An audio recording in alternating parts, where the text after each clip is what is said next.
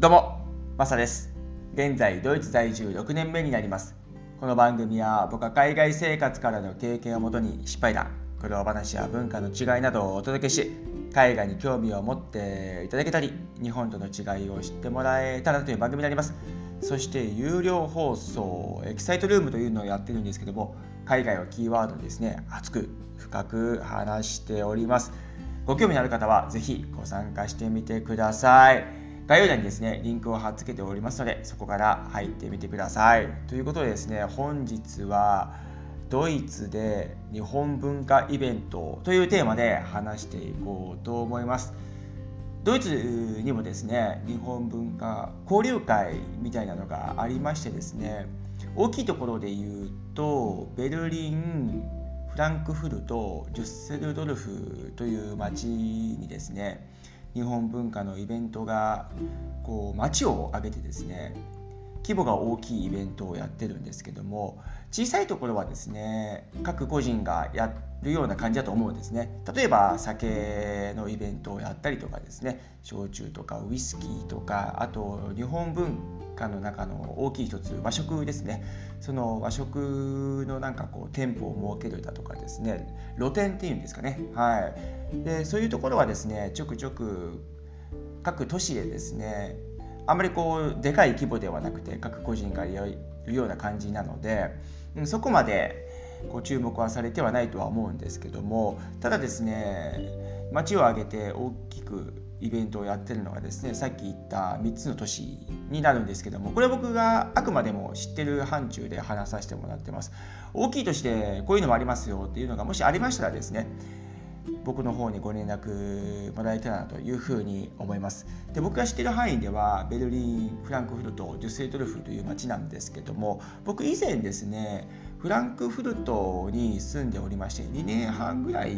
ですかね、うん、そのぐらい住んでいてですねまずフランクフルトではですね大きい規模のイベントでいうと日本コネクションっていうのがあるんですね。これ大体どのぐらいだろう？1週間ぐらいやるのかな？うん、でそこにはですね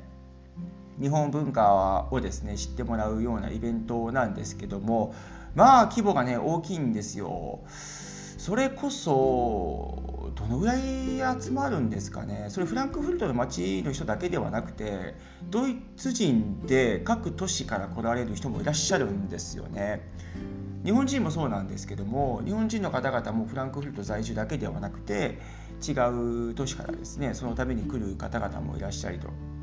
たりとかするんですけどもその規模的でいうとどのぐらいも1万人以上は入るんじゃないですかね毎日。うんそれぐらい大きい規模なんですけどもその中にはですね映画を上映したりだとかさっき言った和食をですね露店して売ったりとかですね日本の弁当であったりカレーとかであったり唐揚げそしてラーメンうどんとかですねそういうのがですね露店にこう並んで作られていて売ってるという形なんですね。あとはそうですね日本のものですかね箸とか茶碗とかあとそれこそお茶を入れるものですねあれなんていうんですか急須ですか？とかっていうのも売ったりとかですね着物とかもあったりとかしますね。とにかく日本の文化をですねそこに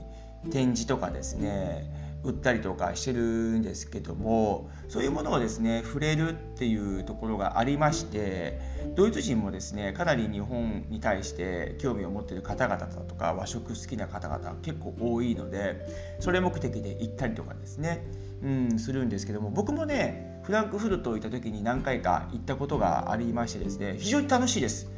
もうねそのローカルの方々とも知り合うこともできますし仲良くなれるんですよね。で映画もね見たりとかするんですけどもその大きい映画ではなくてですね日本文化をモチーフとして作った映画なんですけどもその日本コネクションのためにですね。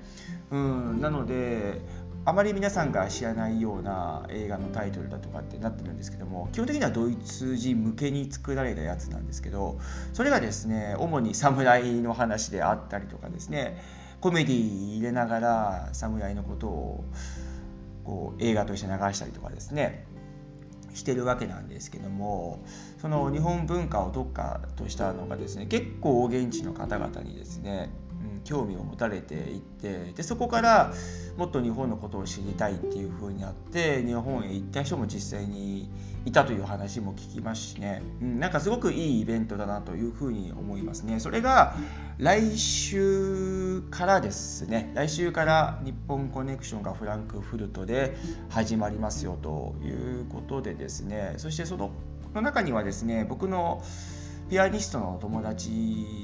犬飼慎之介君という人がいるんですけども僕はしんちゃんって呼んでるんですがしんちゃんもそこで演奏をしたりとかですね。なんと演奏するのがですね「ファイナルファンタジー」の曲に特化して今回はやるみたいなんですよ。で僕以前ですね日本コネクションでしんちゃんが以前も弾いてるのでその会場にですね行って直接聞いてですねああすげえなーっていうふうに思ったんですけどもその時はですねジブリ縛りですね。トトロであったり風の谷のナウシカであったりあと天空の城ラプダであったりとかですね。そういったジブリ縛りで演奏されて何曲ぐらいだったかな？10曲ぐらいだったと思うんですけどもね、うん、それぐらいの曲をですね1時間ぐらいですかね、うん、演奏されてそれそれを毎年やってたんですが去年はですねコロナで中止になっちゃったんですね、うん、だから久々2年ぶりになっちゃうのかな、うん、なので非常に僕もちょっと行ってみたいなっていうのがあるんですけどもタイミングがね合えばということでですね、うん、行こうかなというふうに思っております。であすいません来週じゃないですね。再来週ですね。5月の23の週ですね。そこで日本コネクションが開催されるということですね。5月の24日から29までということでですね。その間で僕の友達のしんちゃん木曜日でですね。5月の26日木曜日にファイナルファンタジー縛りでですね演奏されるということで犬飼慎之介君しんちゃんの演奏もちょっと聞いてみたいなというふうにも思っております。はい。で次にですね僕が住んでる隣町のデュッセントルフという町なんですけどもこれはヤパンタッグって言って日本でっていうふうに言われてるんですがこれが来週末ですね。来週末にヤパンタッグっていうのがデュッセントルフの市内で行われるんですがこれはですね日本コネクションよりも規模が大きいですね。3万人超えるお客さんたちが来られるみたいででそこにさっき言った通りですね和食の露店を出される方々が多くてですねそこでそばとかですねさっき言ったうどんとかラーメンとか売ったりそれこそ寿司もですねあったりとかするんですけどもはいそういうところでですね和食の好きな方々が集まったりですね飲みながらこうやるんですけどもそこのヤパンタックのこう一つユニークなところというか特徴なのがですねコスチュームを着るんですよみんな。でアニメ好きの方々が多いもんですからドイツ人の現地の方というのはですねその好きな日本のアニメのコスチュームを着て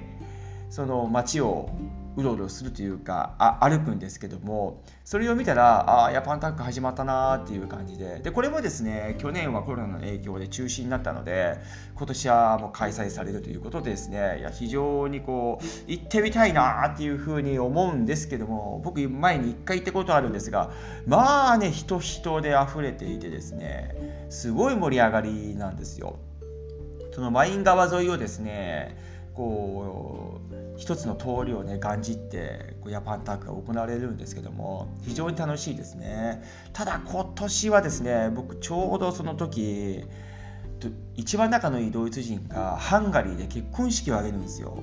で僕はそのためにですねブダペストに行くんですけどもだからそうとですねヤパンタックとそこかぶるので今回デュッセドルフのですねヤパンタックのイベントは参加できないと残念ながらそういうことになっちゃってるんですけども、ぜひですね、来週末、金土日だったかな、ヤパンタックが行われるので、ご興味のある方はですね、行ってみてくださいということで、あとは、ベルリンですね、桜を見る会、うん？桜祭りか、桜祭りですね。それがまさに今ですね、今日明日だと思うんですけども。はい、ここもですね、すごく大きいイベントで、各都市から行かれるみたいで、僕の友達もフランクフルトからこのためにですね、ベルリンへ行ってですね、桜を見て、でそこでいろんな交流があると思うんですけどもそこにはもちろん現地のドイツ人の友達であったりとかですねあとそれこそこちらに住んでいるヨーロッパ人の方々イタリアとかですねフランスとかスペインだとかいろんなヨーロッパ人の方いらっしゃいますけどもそういう方々もですねベルリンだけではなくてデュッセルドルフフランクフルトの日本文化のイベントに参加されているということもあってですねこういった大きい街